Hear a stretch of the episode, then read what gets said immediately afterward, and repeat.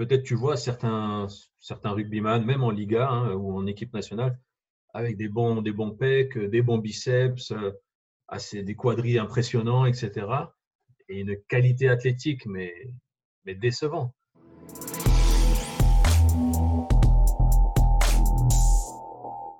Bienvenue sur le podcast Upside Strength, la ressource numéro une en Suisse pour toutes choses fitness et performance. Aujourd'hui, j'ai la chance d'accueillir sur le podcast Ismaël Meyer, coach sportif et préparateur physique. Ismaël accompagne ses clients depuis 2013 dans la réalisation de leurs objectifs sportifs et santé au sein de la structure Coach Santé qu'il a fondée avec son ami Jimmy à Lausanne et à Vevey. Au fil des ans, Ismaël s'est spécialisé notamment en préparation physique pour sportifs d'élite, dans le suivi de carrière d'athlète, dans la nutrition et le sport handicap. Ismaël, merci d'avoir accepté mon invitation. Avec plaisir. Euh, pour ceux qui ne te connaissent pas encore, est-ce que tu peux nous dire un petit peu euh, ton parcours professionnel et comment tu en, es arrivé à, coacher? Oui, tout à fait. Alors, euh, je pense que l'envie et la motivation de coacher, elle est venue vraiment du fait d'avoir été soi-même athlète, enfin joueur de rugby en Suisse pendant, un certain nombre d'années. On s'est connus d'ailleurs sur les terrains. et ensuite, donc j'ai étudié les sciences du sport à l'université. J'ai fait mon diplôme d'enseignant de sport et euh, j'ai fait différentes formations continues dans le sport et puis dans la nutrition du sportif. Et, euh, et maintenant, donc, j'enseigne l'éducation physique dans les écoles. Et comme tu as dit, j'ai euh, cette société de coaching depuis 2013 avec mon associé Jimmy. Tu peux nous en dire un petit peu plus sur Coach Santé, ce que c'est, ce que, ce que tu as voulu construire avec ça et avec Jimmy? Oui, alors en fait, euh, c'est une idée qui est venue euh, pendant nos études. Euh, on, a, on, a, réalisé qu'il y avait peut-être un, un, gap dans, dans, la prépa, en tout cas dans le coaching. On était beaucoup, on était parti plutôt dans le coaching des gens lambda, on va dire, toujours avec dans la tête quand même de se dire ah bah pourquoi pas des sportifs d'élite une fois ou pas. Et, voilà, au fur et à mesure, on, s'est développé et puis on a assez vite on est assez vite arrivé vers euh, le, coaching euh, d'athlètes. On a commencé avec l'équitation, ensuite avec le rugby, l'uni-hockey. Et maintenant, on, touche un petit peu à, tous les sports, en fait. Qu'est-ce que tu ce que as vu qui manquait, le, quand tu as dit qu'il y avait un, petit espace euh, dans, dans, le monde du coaching Qu'est-ce que tu voyais qui, qui manquait dans ce monde-là? Bah, En fait, j'avais l'impression que le monde du fitness, en soi, il était assez bien construit. L'industrie du fitness, elle a, elle a été euh, dans les années 2000, euh, etc. Elle était, ça, fonctionnait quand même assez bien. Il y a toujours eu des, nouveaux, des nouvelles technologies, etc. Mais euh, en fait, c'était surtout dans, dans, le coaching, on va dire, personnalisé. Ça veut dire une personne voudrait vraiment être pris en charge de A à Z et en fait, avec un système, avec une vision un petit peu globale et pas simplement soit tu veux prendre du muscle, soit tu veux perdre du gras, etc. Mais plutôt un truc euh, global. Et j'ai pensé qu'avec nos études et avec euh, ce qu'on avait comme vision, nous, à cette époque-là, de voir la chose plutôt comme un, système de plusieurs choses euh, qui se recoupent et qui font qu'une personne est, ce qu'elle est. Et c'est dans cette optique-là que je disais qu'il y avait un, gap. Et, donc, ces différents éléments, pour toi, c'est quoi qui, font qu'on arrive à avoir une, approche, on va dire, holistique du, coaching et de, la, préparation physique? Oui, alors en fait, c'est vraiment. Euh, il y, a, une science qui s'appelle la systémie, et euh, euh, c'est exactement ça. Ça veut dire on veut vraiment analyser toutes les, tous les sous-systèmes, tous les systèmes qui, qui font que la personne qui est au centre puisse exister. Donc, un athlète, c'est pas simplement un, un assemblage de muscles et de squelettes et puis de, tu le fais faire à 100 mètres et puis c'est fini. Non, un athlète, euh, c'est ses études, sa famille, son environnement social, euh, comment est-ce qu'il a grandi, est-ce qu'il a des frères et sœurs, est-ce que c'est le dernier, est-ce que c'est le petit, c'est le moyen. Enfin, il y a vraiment tout qui joue un rôle euh, sur la performance. Et c'est ça qui est, je trouve, fascinant. Et voilà. Et, donc, comment vous intégrez tous ces, tous ces éléments-là euh, dans, votre coaching chez Coach Santé? Euh, bah, Généralement, ce qu'on fait, euh, typiquement, c'est on essaye de, quand c'est du coaching personnalisé, bah, c'est vrai qu'on fait aussi des cours en petits groupes. Et là, on peut, moins prendre le temps, je vais dire, mais sur la durée, on commence à connaître les gens, donc après, ça se rapproche de ça aussi. Mais dans un coaching purement privé, que ce soit pour un, un athlète ou une personne lambda, on essaie vraiment de, poser le maximum de questions, d'obtenir, au fait, de, se nourrir des informations qu'ils pourraient te donner. Et à partir de là, au fait, euh, commencer vraiment ce travail de, entre guillemets, de préparation physique, quoi, de planification, de programmation, enfin, tout, tout ce qu'on fait et tout ce qu'on on connaît très bien, en fait. La théorie, elle commence à être quand même assez intéressante. Bien sûr, il y a des choses qui sont encore en train d'être étudiées, mais je trouve que cette notion de, d'acquisition d'informations, euh, on ne nous l'apprend pas finalement. On nous a jamais vraiment dit, tu dois vraiment regarder qu'est-ce qu'il a fait, qu'est-ce qu'il mange, est-ce qu'il est marié, divorcé, est-ce qu'il est en période difficile? Et en fait, tout ça, pour moi, il est autant important qu'une heure de bon coaching. Quoi. Ouais, c'est vrai que c'est intéressant parce que dans les, dans les livres d'éducation de coach, il y a, comme tu as dit, toute la théorie et ça, c'est assez vite appris, entre guillemets. Mais après, l'aspect euh, l'aspect interactif avec, avec chaque individu euh, et qui, qui, va être différent même du jour au jour, comme tu as dit, en fonction de, de comment la personne se sent, de la, condition dans, dans, laquelle elle est. Donc, pour toi, euh, ça commence par quoi Pour toi, se poser ces questions, ça se fait questionnaire en ligne? Est-ce que tu fais ça en, on va dire, en, live avec la personne? Tu, tu fais ça comment?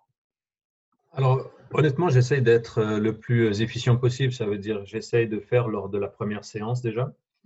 Donc, euh, un entretien, euh, soit on prend un café, soit on commence déjà la séance. Peut-être qu'il peut me parler de tout ça en faisant du vélo sans intensité. Et si je vois qu'il est déjà en train de respirer 200 fois, bah, je, je, pourrais un peu déjà en tirer des conclusions. Non, mais pour dire, j'essaie d'être un peu plus efficient et puis de me dire de ne pas forcément faire trois heures de rendez-vous euh, pour obtenir plein d'informations. Je pense que euh, c'est un apprentissage commun au fur et à mesure. Donc, euh, je ne vais pas faire un questionnaire, sauf pour les clubs où là, par contre, je fais un questionnaire en ligne exactement de, leur vie, entre guillemets. C'est vraiment un questionnaire social. Par contre, en privé, c'est plutôt quelque chose d'évolutif. Et puis, on va dire les deux, trois premières séances, c'est de l'apprentissage entre, entre nous. Et après, est-ce que ça, c'est des choses que tu intègres aussi, même au-delà de la deuxième, troisième séance en termes de questionner le client quand il arrive, juste pour savoir dans quel état il est pour la séance, etc. Oui, alors après, c'est sûr que ça, ça, ça découle. Et, mais c'est là où le coach, c'est un, peu, euh, un peu comme le coiffeur. on est souvent des confidents. Ça veut dire qu'on entend des choses que ils osent finalement, ils osent se libérer et puis expliquer ce qui se passe dans leur vie. Et peut-être des fois, bah, ça explique une contre-performance ou, ou, alors au contraire une super performance. Et, mais ça, ça vient assez vite. Mais je je, je mets pas ça sous euh, les cinq premières minutes et je lui dis alors, comment tu es en ce moment, etc. Je, préfère attendre et puis au fur et à mesure, ça vient. De toute façon, s'il y, a, quelque chose, on le sent. Puis au pire, si après dix minutes, je ne le, sens pas, je lui dis bah, écoute, dis-moi ce qui se passe parce que là, je, je remarque. quoi. Donc, pour revenir un petit peu plus spécifiquement à la prise en charge d'athlètes, de, sportifs d'élite, est-ce que tu peux nous parler un petit peu de ton processus de prise en charge et qu'est-ce que tu fais avec, avec un athlète que tu, que tu, avec lequel tu vas travailler? Ouais, ouais bah, ça ressemble alors bien sûr à cette systémie, donc euh, tout, ce recueil d'informations finalement, déjà dans un premier temps, et il sera beaucoup plus poussé que pour, euh, comme tu disais, euh, une personne lambda. Vraiment, j'aimerais savoir ses objectifs sportifs, ses objectifs de vie, qu'est-ce qu'il mange au quotidien, donc qu'est-ce qu'il boit, combien d'heures il dort par, par, nuit. Je vraiment, là, je vais, c'est vraiment quelque chose de noté. C'est une heure, on ne fait que de discuter de ça, ou alors même un email, et puis il me répond précisément pour avoir vraiment, vraiment le, plus d'informations possible. Et ça, c'est le, tout début de tout début. Donc ça, c'est vraiment sans ça, je peux pas, peux pas travailler, quoi. Je peux pas avancer. Et donc, une fois que tu as fait le questionnaire, tu as, recueilli toutes les informations, la prochaine étape, c'est quoi? C'est de discuter avec lui de ces étapes-là, de savoir euh, quel est sa, son dévouement à ses objectifs, euh, de savoir qu'est-ce qu'il est capable de, de, réaliser à court, moyen, long terme et qu'est-ce qu'il voudrait lui à court, moyen, long terme. Euh, beaucoup de ce genre de, questions. Ça, t'est déjà arrivé de devoir refuser des, clients parce que peut-être que ce qu'ils t'ont dit dans le questionnaire, ça ne reflétait pas nécessairement ce qu'il fallait pour qu'ils puissent atteindre ses objectifs ou est-ce que tu peux nous parler un peu de ça? Oui, tout à fait. Alors, alors c'est drôle que tu en parles parce que j'ai un client, il m'a dit ah ben moi, j'aimerais rentrer, faire des, une session d'examen pour rentrer à l'université en sport. Voilà, c'était son, son, objectif. Il voulait rentrer à l'université en sport. Et puis donc il y a des tests d'entrée qui sont assez exigeants. Et, et donc il m'a dit bah voilà, est-ce que je peux y arriver? J'ai trois mois, est-ce que je peux y arriver? Bah, Je lui ai dit, bah, écoute, on va, on va aller en salle de gym et puis on va, faire, on va passer en revue les examens. Et au bout de l'heure, en ayant fait les différents euh, tests, ben, moi, je lui ai dit clairement, je lui ai dit, écoute, euh, c'est un beau projet, euh, ça pourrait être très intéressant pour moi parce qu'on se verrait deux, trois fois par semaine et c'est clair que financièrement, ben, ce serait quelque chose d'intéressant. Mais je lui dit, je ne pense pas que, que c'est une bonne idée en, analysant tous les paramètres, donc il m'a expliqué sa situation familiale, il avait 30 et quelques années. le tout faisait que moi j'avais un truc qui me disait non, je vais lui donner mon conseil, c'est ça. S'il accepte, ben tant mieux, et s'il refuse de me, de me suivre, ben on, on, le fera quand même, et puis il essayera quoi. Et donc, pour en revenir aux athlètes que tu prends en charge, donc tu as eu cette conversation avec eux après les, après les questions. Est-ce que tu nous parles un petit peu de ton processus en termes de, de création de, de programmes d'entraînement? Comment est-ce que tu structures? Quelles sont les, les, premières choses auxquelles tu penses et tu mets en place? Alors, si on parle purement sportif, c'est, euh, comme je t'avais dit, les, les, objectifs court terme, court, moyen, long terme. Et à partir de là, euh, donc, il doit me dire s'il me dit, bah voilà, moi, c'est, euh j'ai les JO Bon, là, malheureusement, ils ont été décalés, mais j'ai les JO dans, deux ans. Euh, ça, c'est mon, objectif principal. Et à partir de là, ben, on sait où on veut aller. Puis à partir de là, tu peux commencer à planifier.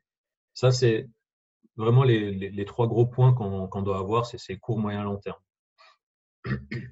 Et euh, grâce à ça, tout découle. Donc après, tu peux savoir ben, combien de, c'est quoi tes disponibilités, euh, c'est quoi tes moyens? Parce que finalement, c'est aussi, euh, c'est aussi ça, c'est le nerf de la guerre, tu vois. C'est est-ce qu'il est professionnel? Est-ce qu'il est amateur, semi-amateur, semi-pro, pardon?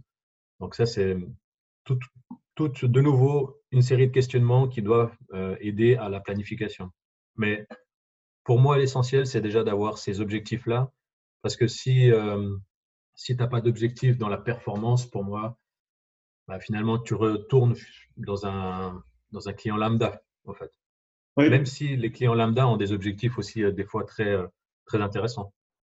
Pour toi, c'est là où tu fais la différenciation entre un athlète ou un, athlète et, un, on va dire un client lambda, c'est cet aspect de compétition. Il y a soit un sport, soit un événement qui veulent, euh, qui, qui veulent faire. C'est c'est comme ça que tu fais la distinction ou tu as d'autres critères encore? Bah, En fait, de plus en plus, les, gens ont des, les gens, on va dire, les clients lambda, ils ont des objectifs euh, vraiment euh, sportifs, hein, euh, ou alors, je sais pas moi, réussir à faire un, marathon ou un ultra, etc. Mais en fait, ce qui différencie le plus, c'est le nombre de séances par semaine, selon moi. Au final, si moi je te pose la question, combien de fois tu t'entraînes par semaine Tu me réponds deux, l'autre il s'entraîne sept fois bah déjà là, tu peux déjà catégoriser dans quel, euh, quel niveau tu es. Quoi. Ça ne veut pas dire que tu seras forcément meilleur, mais ça veut quand même dire que tu es un athlète euh, entraîné comparé à quelqu'un qui, qui s'entraîne moins. Quoi. Ça, c'est un, un, gros facteur. Après, euh, c'est clair que l'intensité, la motivation, etc., ça pourrait être aussi des, gros, des grosses différences. Mais, je ne pense pas qu'un un, amateur soit moins ou plus motivé qu'un athlète moi, je trouve que s'ils ont un objectif, ils sont, autant motivés. Pour toi, c'est quoi le, minimum de, séances par semaine, que ce soit avec toi ou en général, euh, que quelqu'un doit faire pour atteindre un objectif? Je sais que c'est, c'est assez vague comme question parce que les objectifs peuvent varier grandement, mais euh, est-ce que tu as, un minimum dans ta tête? Est-ce que si quelqu'un te dit ah, je peux faire qu'une séance par semaine et je peux vraiment rien faire d'autre, est-ce que c'est quelqu'un avec qui tu vas travailler ou comment ça marche? Pour un sportif ou pour euh, plutôt quelqu'un de lambda? Euh, Prenons quelqu'un de lambda pour commencer. Alors moi, c'est un peu la règle de 3, enfin la règle qui me dit euh, si tu veux t'entraîner une, fois par semaine, c'est simplement un peu du maintien. Deux fois, ça commence à, un petit peu parler d'entraînement. et après, de progression, c'est vraiment trois fois. Ça, c'est pour moi, c'est un peu toujours ce que j'ai eu dans, dans, dans, dans, ma tête. Et c'est aussi quand, tu, quand on lit les études ou comme ça, il n'y a jamais, tu jamais une étude qui te dit pendant huit semaines, tu fais une, un entraînement par semaine. Tu ne pourras jamais voir d'amélioration. Puis c'est contre tous les principes euh, de surcompensation, d'entraînement, de machin. Ça ne marche pas une fois. Donc, au minimum, trois fois. Euh, prenons un exemple concret, par exemple un, joueur de rugby, et on va le prendre dans le contexte, par exemple, du rugby suisse, donc un joueur amateur qui viendrait te voir, qui veut travailler avec toi. Euh, pour toi, en, termes de prérequis, en termes de nombre de séances par semaine, en plus des entraînements, euh, ça ressemble à quoi un, programme de préparation phisique pour un, athlète amateur? Pendant la saison ou hors saison? Alors commençons hors saison et ensuite on fera en saison. Euh, donc quand tu dis amateur, c'est quand même euh, de la, plus haute division, la Liga ou pas forcément? On dirait la Liga avec peut-être des aspirations de jouer en équipe nationale, quelque chose comme ça. Oui.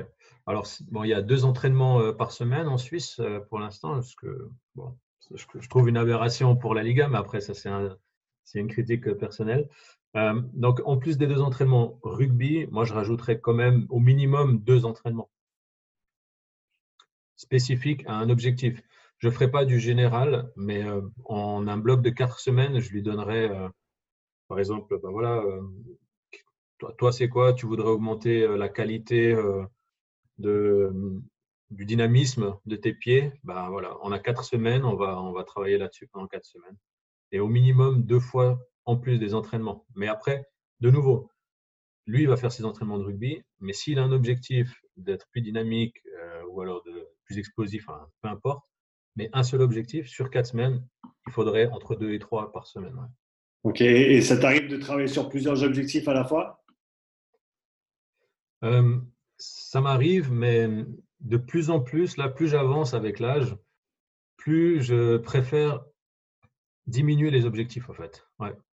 Parce que c'est vrai qu'on a eu, eu tendance à vouloir bosser un peu tout, et au final, tu bosses rien. Et ça, c'est, ça, c'était peut-être, euh, bah, c'est un peu l'expérience, quoi. Tu apprends. Hein. Mais euh, moi, j'ai, remarqué, je pense que c'est quand même plus intéressant de se dire, ben voilà, ok, on va se limiter à un objectif principal et un secondaire. On va vraiment se dire, ben, on va pas le tester, on va pas faire des pré-tests, post-tests, mais on va se dire, ben voilà, si ça suit, tant mieux. Mais par contre, il y en a un qui doit être prépondérant, je pense. Euh, vu qu'on évolue tous les deux un peu dans le, monde du rugby, pas qu'un peu, dans le monde du rugby suisse, pour toi, c'est quoi les piliers de la préparation physique pour un joueur de rugby amateur en Suisse, s'il veut simplement pouvoir s'épanouir dans, dans, la Liga et pouvoir vraiment, euh, on va dire, développer son plein potentiel au niveau du rugby, quelles sont les, facettes de sa préparation physique? Alors, je pense qu'on le connaît, le, rugbyman suisse, donc je pense que déjà, c'est qu'ils comprennent que ça ne suffit pas deux entraînements par semaine. Déjà ça, point de vue euh, éducation un petit peu, il doit comprendre que ça, ça ne suffit pas tout simplement. Euh, après, pour le, pour le reste, de nouveau, il faut savoir qu'est-ce qu'il euh, qu'est-ce qu'il souhaite, tu vois. Donc c'est clair que s'il veut juste se maintenir dans son, dans son petit rugby euh, amateur et puis il veut pas forcément avoir des, prévisions, ouais, c'est un peu c'est un peu dur à dire, on va dire. il faudrait être peut-être plus précis dans. Si, on parlait, donc si on parlait plus spécifiquement de qualité physique, si je te dis par exemple la force, l'explosivité, euh, la, puissance, euh, l'endurance, euh, tout ce qui est niveau combat, donc toutes ces qualités physiques-là, lesquelles tu approcherais en premier pour toi? Alors moi, c'est surtout, je pense déjà à la prévention des blessures. Ça, je, bah, le rugby, on le connaît, on le, connaît, on le sait, hein, c'est un, gros sport à risque. donc déjà, si je peux lui éviter d'être blessé pendant sa saison de manière saine, ça veut dire, ça peut arriver, mais en évitant pas mal de choses, c'est déjà du renforcement profond. Euh, chose que, alors, c'est clair que maintenant, le gainage, etc., c'est devenu. Euh, tout le monde, enfin, on a accès à ça avec euh, les différents réseaux, mais aller un peu plus précis là-dedans, peut-être, et ne pas juste faire la planche sur les coudes, etc., et puis aller un peu plus en réflexion là-dedans. Et bien sûr, j'ajouterais pour moi un élément essentiel, je crois que tu en as fait, tu en as, discuté il n'y a pas longtemps, la vitesse. Pour moi, ça, c'est quelque chose aussi qui. Parce qu'en travaillant la vitesse, tu vas, tu vas avoir euh, augmentation de la force, augmentation de la masse musculaire, augmentation de plein de choses. Et voilà, après une séance de sprint, euh, après deux jours, normalement, si tu fais une belle séance de sprint, tu as mal aux abdos. Puis, euh, ça, c'est sans, sans travailler les abdos. Donc, c'est pour moi, renforcement profond et la vitesse, c'est quelque chose qui, si déjà tu peux faire ça, tu, te, tu peux aller un petit peu au-dessus du lot. Donc, pour parler un petit peu plus de cet élément de vitesse, parce que c'est juste, euh, je me, je me, focalise pas mal là-dessus ces temps-ci. Je pense que c'est un, autant au niveau prévention de blessures, c'est extrêmement intéressant. Euh, mais, voilà, comme tu as dit, au niveau performance, c'est difficile de, de, comparer avec, d'autres qualités physiques qu'on pourrait développer.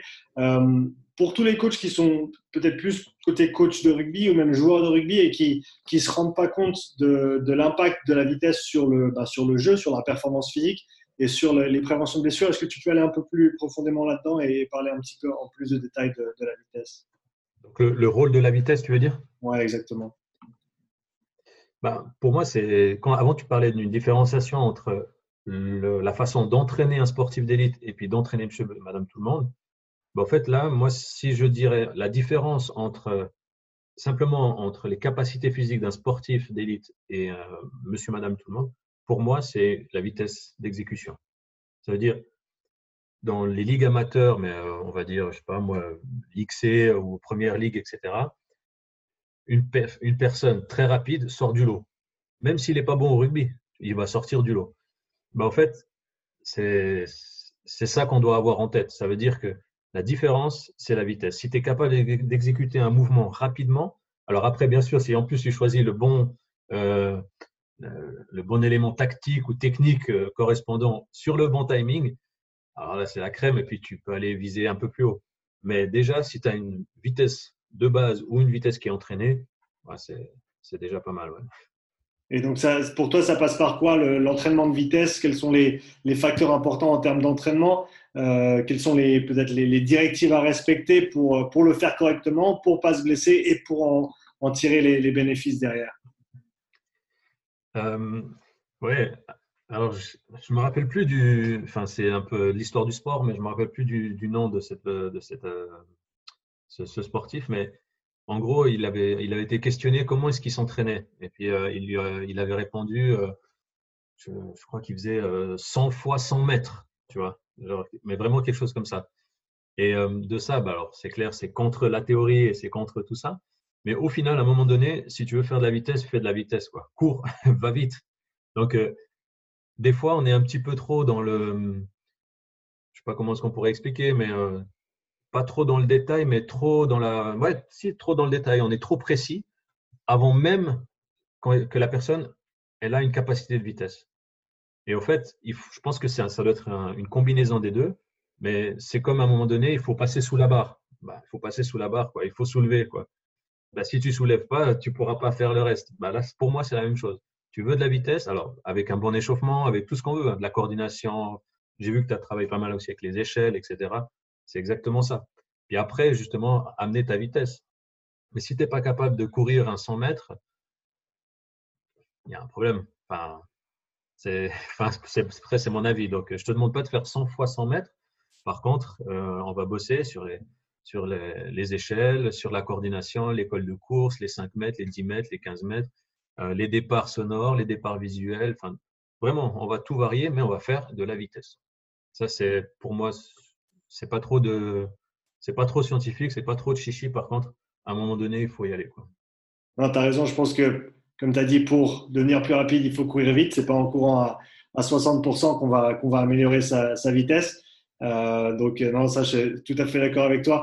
Euh, si tu devais choisir une deuxième qualité physique à travailler en plus de la vitesse pour, euh, pour nos, nos rugbyman amateurs en Suisse, ce serait quoi?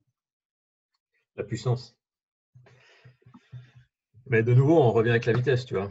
Être capable d'exécuter un mouvement euh, dans le plus court euh, temps possible. Alors, c'est clair que, par exemple, si tu vas, euh, peut-être tu vois certains, certains rugbyman, même en Liga hein, ou en équipe nationale, avec des bons, des bons pecs, des bons biceps, assez, des quadrilles impressionnants, etc. Et une qualité athlétique, mais, mais décevant. Et au fait, c'est là où je veux en venir, c'est qu'on a beaucoup travaillé dans la musculation, d'accord, avec la, professionnalisation du rugby, pardon, euh, ça a amené ça. Hein. les gens ils se sont vraiment euh, densifiés. On a sélectionné des joueurs euh, sur certains postes uniquement avec leur, poids qu'ils faisaient. Donc, euh, tu prenais un centre moins de 90 kg, bah, ça ne jouait pas. Il fallait qu'il fasse 95 ou s'il faisait 80, même s'il était très bon techniquement, un bon plaqueur, il ne prenait pas. C'était comme ça. Donc là, on voit un petit peu des gabarits un peu différents dans, dans certaines hémisphères. Mais sinon, c'est un peu ça la politique. Et puis là, on remarque que finalement, un muscle ou un, athlète qui n'est pas forcément très massif, mais il peut être très puissant. Et pour moi, un sport collectif comme le rugby, si tu es puissant, c'est une sacrée qualité. Et puis c'est quelque chose qu'il faut travailler aussi en salle. Et, donc pour toi, quand tu fais la différenciation entre la musculation et le travail de puissance, est-ce que tu pourrais décrire un petit peu les deux et, les, différences entre les deux et comment ça se travaille en salle en fait? Ouais. Alors euh, en gros, par exemple, euh, on va dire, on prend l'exemple du, je sais pas moi, du, squat. Alors typiquement, si je sais pas moi, tu veux faire du, volume ou alors simplement tu veux entraîner ton squat, tu vas tester, je sais pas, tu fais tes 5 x 5 ou tes fameux 3 x 8, 4 x 8, etc. Ben, très bien. Vas-y. Et après, tu, tu gagneras un peu de volume, tu gagneras un peu, peut-être ça va se définir. Et puis, voilà. Puis de temps en temps, tu vas tenter tes max reps et puis euh, ça, ça, augmentera un petit peu ton, ton dynamisme. Mais euh, où il y a un peu d'évolution qui est en train de se passer, je ne sais pas si tu connais le, le tendo, euh, tendo unique, qui s'appelle, je crois. Ah, c'est le truc qui mesure la vélocité de la, de la, barre, déplacement de la. Exactement, exactement. En fait, tu, l'accroches à la barre, il y a un fil, et en fait, ça, ça mesure simplement le, comment le fil il se déroule. Ouais. Et ça te met tout de suite un affichage. Ça te met euh, le, nombre de, enfin, la, vitesse, quoi. Et en fait, ça, c'est hyper pertinent parce que c'est exactement ce que tu as envie. Tu veux faire ton, accélération, bah, tu pars d'un moment où tu as vitesse zéro, tu accélères. Bah, en fait, là, tu fais la même chose avec un poids. Donc, euh, c'est exactement ça que moi, typiquement, pour un rugbyman de bon niveau, euh, j'axerais, s'il me, me dit, ah, j'aimerais euh, développer, euh, sais pas moi, mon, dynamisme, si on peut l'appeler comme ça, bah, j'irais sur de la puissance. Quoi. Et, euh, et, donc, en termes de, si on, je ne sais pas si on parle en mètres par seconde, en termes de, vitesse de, mouvement, est-ce que tu as une, on va dire, une fourchette de, vitesse que tu veux viser justement pour ce développement de la puissance plutôt que juste de la, de la force lente? Non, non, j'ai pas de, pas de fourchette, mais je sais qu'il y a pas, il y a des études qui sont faites. Ça, je pourrais ressortir, euh, qui disent exactement ce que tu dis là. Avec un certain pourcentage de ta force max, tu devrais être capable de faire tant de vitesse euh, avec euh, avec telle barre ou tel mouvement. Ouais. mais ça, c'est un peu le, futur, ou c'est déjà ce qui se fait pas mal hein, chez les athlètes, mais pour typiquement une machine de musculation, tu vois, dans un grand centre fitness, la personne, elle pourrait se poser dessus et faire ses pecs, bah, au lieu de faire juste ses pecs tranquilles, en fait, il y a une machine qui est un, écran qui est devant, puis elle dit allez-y, boum, tu fais, ça te met euh, allez 0.2. Mince, vous pouvez faire mieux. Boum, tu refais, puis ça te met 0.4. Euh, et en fait, ça devient interactif, puis là, c'est déjà une, une, une, notion de puissance. Quoi. Ouais, c'est intéressant. Je parlais avec euh, Pat Davidson récemment sur le podcast et il parlait justement de ça et c'est ce qu'il est en train de mettre en place euh, dans sa salle à New York. C'est toutes les machines pour faire le travail comme ça et, quantifier en fait euh, le travail en instantané, que ce soit la puissance, la force, la charge, la vitesse, euh, pour avoir ce feedback instantané, comme tu disais. Je pense que, euh, ça, comme tu as dit, ça devient intéressant autant pour nous les coachs que pour les athlètes parce que c'est ces outils de, on va dire, de quantification de vitesse, ils sont maintenant disponibles aussi à tout un chacun si, si on veut bien investir. Euh, et, et, ça nous permet justement, par exemple, dans un contexte de travail de puissance, de se dire, eh ben, je vais faire des répétitions jusqu'à arriver à ce seuil, et si je ralentis plus que temps, eh ben, j'arrête ma série et, et, laisser notre, on va dire, le, notre volume de travail euh, est déterminé par la qualité du travail et non plus par juste un, chiffre arbitraire, comme tu as dit, un 4 x 8 ou un 4 x 10. Exactement. Non, mais c'est clair. Et je pense que ça, c'est un peu le, le, futur du. Entre guillemets, il faut que le. Enfin, après, ça, moi, je ne suis pas là-dedans, mais il faut. Si euh, le, le, le, centre fitness, comme on le connaît, avec les machines, avec ses, grands, ses grands euh, mètres carrés, etc., ils doivent se développer dans ce sens-là, selon moi, parce que sinon, ils vont, ils vont, ils vont mourir. Enfin, après, euh, c'est des réflexions, réflexions, comme ça, mais ça m'intéresse de, je vais aller regarder. comment il s'appelle? Tu as dit avant le. Pat Davidson. Pat Davidson, ok, je vais. Et intéressant, il a fait d'autres podcasts aussi où il parle un peu plus, un peu plus précisément du, du travail qu'il fait, notamment avec la marque Kaiser qui, qui produit ses machines, mais aussi avec une, une, autre technologie dont il parle pour, pour pouvoir faire ça sur n'importe quelle machine en fait. Et avoir ce, ce, retour instantané de performance qui est, qui est quand même vachement intéressant à ce niveau-là. Bien sûr, ouais. Non, non, ça c'est clair. C'est clair. Euh, pour toi, c'est quoi le rôle de la nutrition dans la performance? Est-ce que c'est quelque chose que tu abordes aussi avec tes, on va dire, avec les, joueurs de rugby avec lesquels tu travailles ou avec les autres athlètes avec lesquels tu, travailles? Oui, oui, alors euh, bien sûr. Bah, autant finalement, euh, c'est assez drôle parce que ça se recoupe autant dans la personne lambda que l'athlète pour moi. Parce que la personne lambda, elle va souvent te dire Ah, ouais, cette petite bouée, j'aimerais bien la perdre, etc. Et puis l'athlète, il va dire bah, Moi, je veux être plus performant, qu'est-ce que je dois manger quoi. Donc, c'est clé. C'est un, facteur, un facteur vraiment clé de la performance. C'est indissociable. Quoi. Pour moi, tu pourrais, euh, en pourcentage, euh, ah, je sais pas moi, 40%, 30%, sans être, sans être trop gourmand, je pense que c'est ça. Tu vois, c'est assez important. C'est elle a un rôle avant, pendant, après la performance. On, la sous-estime souvent. On la sous-estime. On se dit ouais non, mais là c'est bon, j'ai bien mangé, j'ai mangé mes pâtes, je peux y aller. Euh, non, ça, ne marche pas comme ça quoi. Alors le, gros, le gros plat de pâtes le midi avant le, match à 3 heures, t'en penses quoi? Alors oui, bah, tu vois, il y a eu, y a eu plein, de, plein, de, plein de théories, plein d'études. Il y a eu les, les régimes suédois ou finlandais, etc., où est-ce qu'ils se faisaient un, pendant 3-4 jours avant, ils se faisaient des stocks de pâtes, de riz, de, enfin, pour euh, avoir du glycogène partout, partout, euh, à, en exploser. Et, euh, après, ils, se sont dit, ah, bah, pourquoi pas, on pourrait essayer de ne pas manger de pâtes, pas de féculents, jusqu'au jour avant, ou alors trois heures avant, manger des pâtes, et après, ça nous fera une sorte de, de boom et, euh, en fait, ils remarquent que dans les deux cas, ils ont le même taux de glycogène. Donc, euh, c'est ouais. Moi, pour moi, si tu, peux, si tu veux manger des pâtes avant, ben, mange tes pâtes. Apprends juste à te connaître. Si tu manges tes pâtes bolo, ben, moi, je pense que ça ne va pas trop le faire. Mais si tu manges des pâtes nature euh, au beurre avec un tout petit peu de, fromage par-dessus ou de parmesan, ben, c'est plutôt, plutôt bon. Est-ce que tu approches la nutrition différemment, euh, que ce soit avec quelqu'un qui, on va dire, un client lambda qui veut perdre un petit peu de poids ou un athlète, euh, au contraire, qui, qui veut améliorer sa performance Est-ce que tu as une, différence d'approche dans ces deux cas? Euh, Je serais un peu plus intransigeant avec l'athlète. avec la personne lambda, j'ai une, au début, j'ai fait tous mes fichiers Excel sur les calories, les quantités de prod, de graisse, de machin, de trucs. Et en fait, j'ai remarqué que ça ne tient pas. Les clients ne peuvent pas euh, suivre ça. Et euh, un athlète peut, je trouve, je pense. Parce qu'il a vraiment une, normalement, il a une, rage, une motivation à, le faire. Euh, mais en fait, maintenant, j'ai un peu reviré de bord et puis je suis parti plutôt dans. Avant, j'ai parlé d'éducation et je suis plutôt dans ça. Je suis plutôt à ce qu'un athlète soit lui-même apte à, décider de ce qu'il va manger plutôt que de me suivre, tu vois. Sinon, il sera toujours dépendant de quelqu'un. Et euh, je reste persuadé qu'il doit vraiment apprendre lui-même et puis se dire, ah ben voilà, euh, il m'a montré que si je faisais ça, ça, ça, ça allait. Si je faisais pas ça, c'était ça. Et je préfère être dans cette dynamique-là.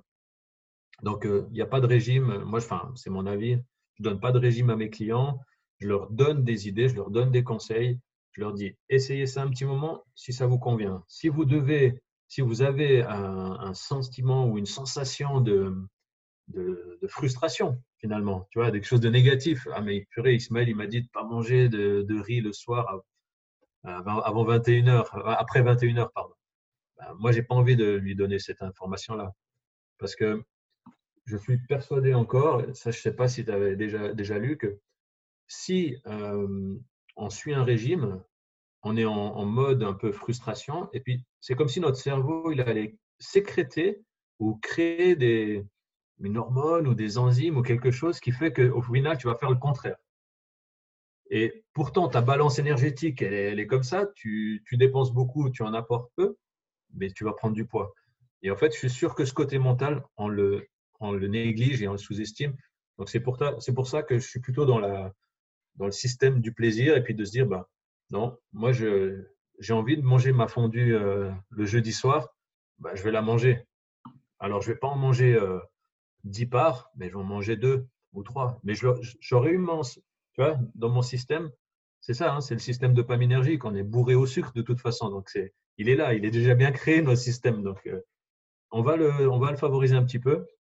Et puis, au fur et à mesure, on va peut-être euh, s'en détacher.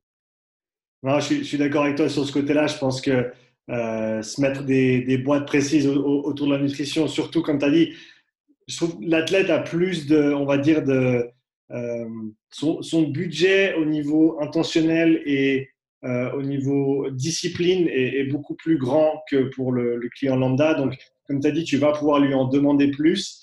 Euh, mais même dans ce cadre-là, je trouve que euh, de prendre ton approche, et j'adore ça, c'est demander au client, en fait, ou de l'athlète, qu'est-ce qu'il pense il doit changer.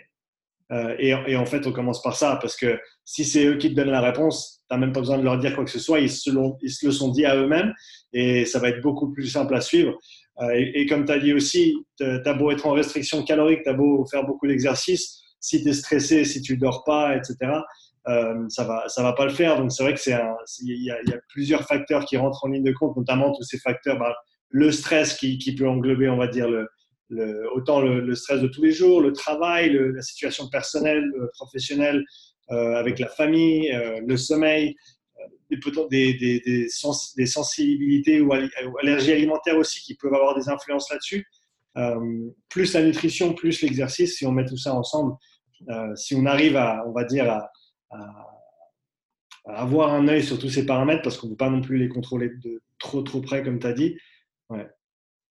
Non, c'est alors contrôler, non, je pense pas, comme tu dis, mais c'est vrai qu'il faut en avoir conscience et il faut les intégrer dans les paramètres de l'équation, en fait.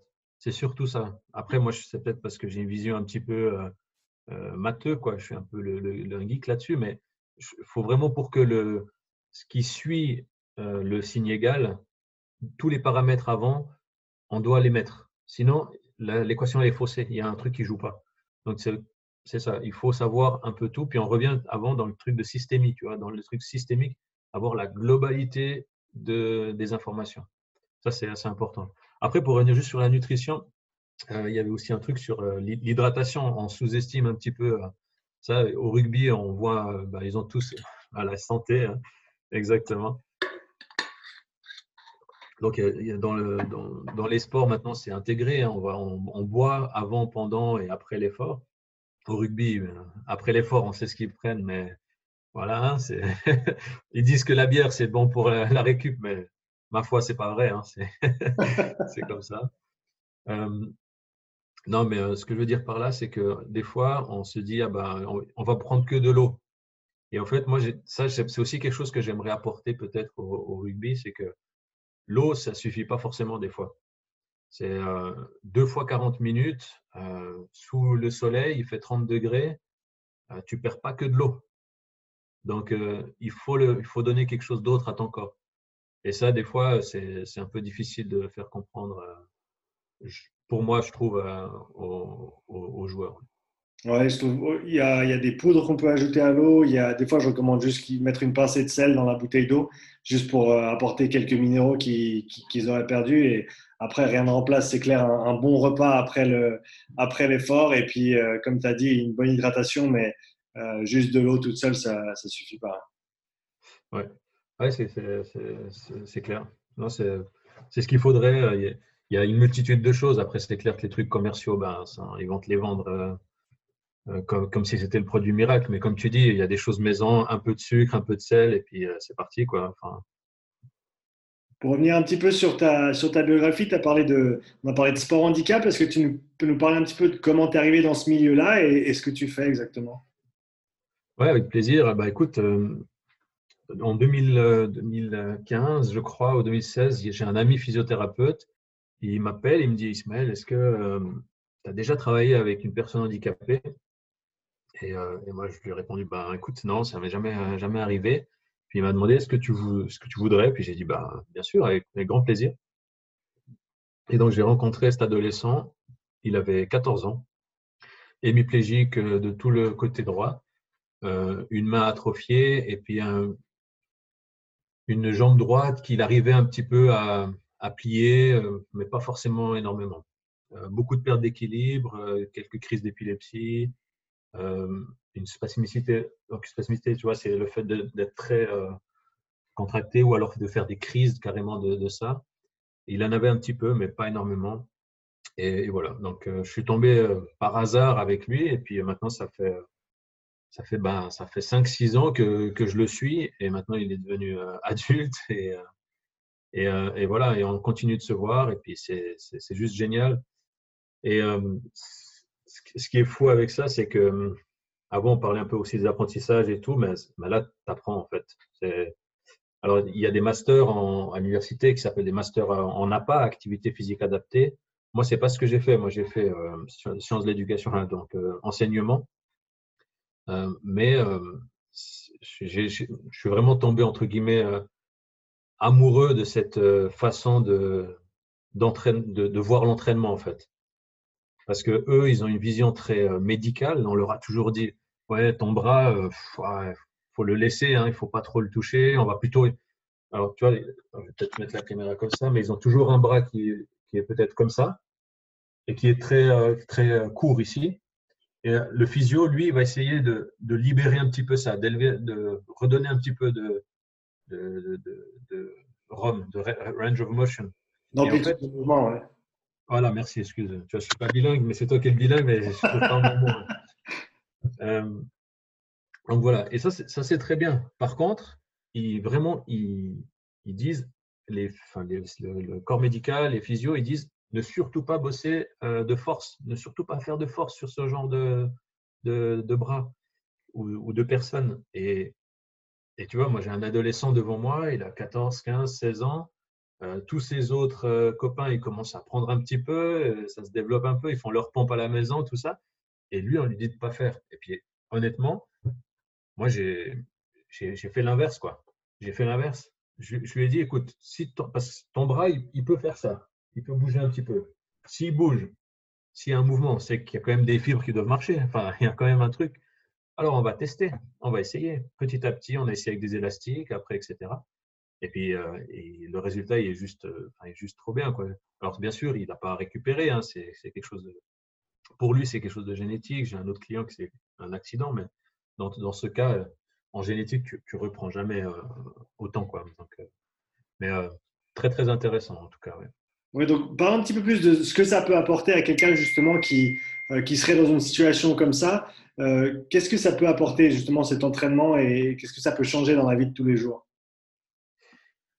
Alors, moi je pense que ça peut permettre d'être considéré entre guillemets comme une personne normale, déjà je suis pas trop un partisan de, dire euh, Oh, mon pauvre chou, euh, tu as une hémiplégie, tu pas, tu peux pas lasser tes chaussures parce que tu n'as qu'une main ou des choses comme ça. Après, je suis peut-être un peu, euh, un peu comme on dit, trash avec, avec lui parce que maintenant on se connaît depuis cinq ans. Bah, je lui dis bah Non, mais ça, je vais jamais t'aider, ça, tu peux le faire. Quoi. Et il me dit Ouais, mais j'ai qu'une main. Je dis bah, Et alors, essaye. Et si vraiment il peut pas, bah, là, je viens et puis je l'aide. alors, ça m'est déjà arrivé une situation un peu cocasse de, juste d'attacher les lacets. Je lui dis, mais non, mais tu peux le faire. Et puis en fait, il m'a dit, Ismaël, essaye toi d'attacher tes chaussures avec une main. Et je peux te dire, j'ai pas réussi. Alors j'ai vite attaché ses chaussures. donc voilà. Tu peux nous parler euh, Donc ouais. Non, non, vas-y, vas-y. Non, je disais, ça, leur, ça permet d'avoir un semblant de, de, vie normale. Et puis, euh, moi, je pense que ça, ça leur permet d'avoir une meilleure confiance en soi, tu vois. Surtout au niveau de l'équilibre. Parce que des fois, ils ont un pied qui, ben, ouais, il peut un peu euh, être de côté, ou alors il ne fait pas une flexion complète, ou alors il a quelques doigts de pied qui veulent plus euh, se, tendre ou détendre. Et développer l'équilibre, etc., ça, ça peut faire que du bien. Quoi. En plus, on sait qu'en développant l'équilibre, on peut augmenter la force. Donc, euh, c'est, que bénéfique. Quoi. Tu peux nous parler un petit peu de tes influences en termes de coaching, les, les personnes qui, euh, qui, ont eu un impact sur toi et sur ton développement en tant que, coach et instructeur? Oui, bien sûr. Alors moi, j'ai quand j'ai vu la question, je me suis dit, ah ouais, mais ça va être un peu, un peu compliqué. Mais en fait, euh, j'ai deux personnes Jean-Pierre Heger. Je pense qu'on n'a pas besoin de le présenter. pour moi, c'est un peu. Pardon? Pour ceux qui ne connaissent pas, présente-le quand même. Ok, ouais. Alors, on va chercher sa biographie vite fait. Non, non, mais bah, Jean-Pierre Heger, c'est un, préparateur physique qui a, coaché Werner Günther, Valérie Adams, le team Alinghi à la belle époque. Vraiment, c'est, enfin, il a, il a vraiment percé dans son, dans son domaine et il a été un peu un, pionnier dans tout ce qui était analyse, analyse de la pratique sportive et puis de la, et, de la transcription à la prépa physique, au fait. et ça, c'est juste génial. Donc, alors, c'est clair, quand tu as un athlète comme Werner, ben, c'est du pain béni. Quoi. Le mec, il te saute les, les caissons jaunes comme si c'était des petites haies. Quoi, tu vois enfin, Donc voilà, je pense qu'il il a eu des athlètes incroyables, mais en même temps, il a su euh, apporter euh, sa, vision et puis euh, atteindre les objectifs avec eux. Donc ça, c'est chapeau. Parce qu'au final, on n'oublie pas que c'est ça, hein, c'est d'atteindre un objectif en commun. Parce que finalement, tu te l'assimiles, tu te l'assimiles cet objectif il te dit, moi, je veux aller là, ben, on va y aller ensemble. Et une deuxième personne, et ça, c'est un peu plus personnel, c'est Jean-Sébastien Charles. Je ne sais pas si ça te dit quelque chose. Il était, c'était un ancien responsable du centre d'analyse de sport de l'Université de Lausanne. Et c'est avec lui que j'ai fait, en fait, durant de mes 18 à 20 ans, je me suis entraîné toujours en prépa physique avec lui à Lausanne. Et et lui, il a, il a su euh, me, je ne peux pas dire il a su me motiver parce que maintenant on dit qu'on ne motive plus les personnes, mais ils doivent se motiver eux-mêmes. Donc euh, il a su me guider en tout cas vers euh, une motivation que j'ai trouvée moi-même. Et il a toujours intégré la notion de plaisir dans l'entraînement. Ça pouvait être des entraînements vraiment, tu voulais baver, tu voulais vomir, tu voulais faire les fameux 30-30, 30-15, 20-15, enfin tous ces trucs où tu, tu mets même les points d'athlétisme, tu n'as plus de mollets, tu, enfin voilà. Mais, euh, et en fait, il y a toujours eu un, moment dans l'entraînement, soit il te faisait une blague qui te faisait oublier tout le reste, soit il te disait, ah, mais après, on a les grillades, soit, voilà, soit une connerie. Et ça, au fait, j'ai pas oublié. Et ça, vraiment, je tiens à le faire et je continue à le faire et à le, et à transmettre parce que je trouve que c'est important parce que sinon, tu, ne reviens plus t'entraîner, quoi. Donc voilà pour parler un petit peu de ce qui, ce qui t'intéresse ces jours-ci, est-ce que tu as un intérêt du moment, quelque chose que, euh, en termes de que ce soit de préparation physique, nutrition ou autre, qui, euh, dans lequel tu creuses euh, en ce moment Est-ce que tu peux nous en parler un petit peu? Oui, avec plaisir. Ouais. Alors, il y a un truc qui est un peu. c'est un peu alors, moi, c'était un peu mon, mon, travail de mémoire que j'ai eu. C'était sur le traitement de l'information. Et je m'intéresse beaucoup en ce moment avec, à combien de temps une information a besoin pour, euh, pour euh, arriver au cerveau et ensuite la retransmettre en un mouvement. En un... Et en fait, toute cette, euh, tout ce, processus, souvent, sans parler de la qualité du, du mouvement, sans parler de la qualité du muscle, qu'on peut entraîner puis qu'on connaît très bien, en fait, tout ce qui se passe avant, les 200, 300 millisecondes avant, ben ça, on le fait rarement, je trouve soit dans le très très haut niveau, tu, le travailles, euh, mais sinon, c'est assez rare qu'on le fait. Alors, on le fait un petit peu avec, euh, je ne sais pas si tu vois, les Blaze Pods, les Fitlight, les trucs comme ça. Mhm. Ça, c'est assez intéressant. On est déjà, c'est déjà une, les prémices de ça. Ça veut dire, il y a un stimuli, boum, tu dois répondre. Tac, ok, tu dois faire ça. Ah, on t'a dit de, toucher que les couleurs rouges, ben tu, et tu traites l'information et puis tu réponds. Ça, c'est déjà une, les prémices. Mais euh, après, on peut aller dans un, dans un, processus encore plus grand et je trouve que même si on gagne euh, tout petit peu, c'est toujours ça de gagner parce qu'on est dans le sport d'élite. Si je parle, là, je parle du sport d'élite. Bah après, de nouveau, on est dans, dans la vitesse. Donc, celui qui prend le, choix le plus rapide et le meilleur choix, il est plus rapide que l'autre parce qu'il va, il va être en avance. Quoi. Et ça, ça m'intéresse à, à, fond. Quoi, et je, je suis un peu, c'est un peu mon dada en ce moment. Ah, Ismaël, c'était super de te parler. En tout cas, où est-ce que les gens peuvent euh, en apprendre plus sur toi et sur Coach Santé aussi? Écoute, on a différents réseaux sociaux. Après, euh, euh, si, vraiment il y a des questions, ben, je, peux laisser volontiers mon email avec, dans le lien du podcast ou des choses comme ça. Mais sur notre site internet, coachsanté.ch, il y a tous les, tous les contacts, les formulaires, etc. Et sinon, voilà, on a une salle à Lausanne, une salle à Vevey, bientôt une salle à Fribourg. Donc, avec grand plaisir si quelqu'un une fois passe par là. Super. Ben, merci pour ton temps aujourd'hui, Ismaël.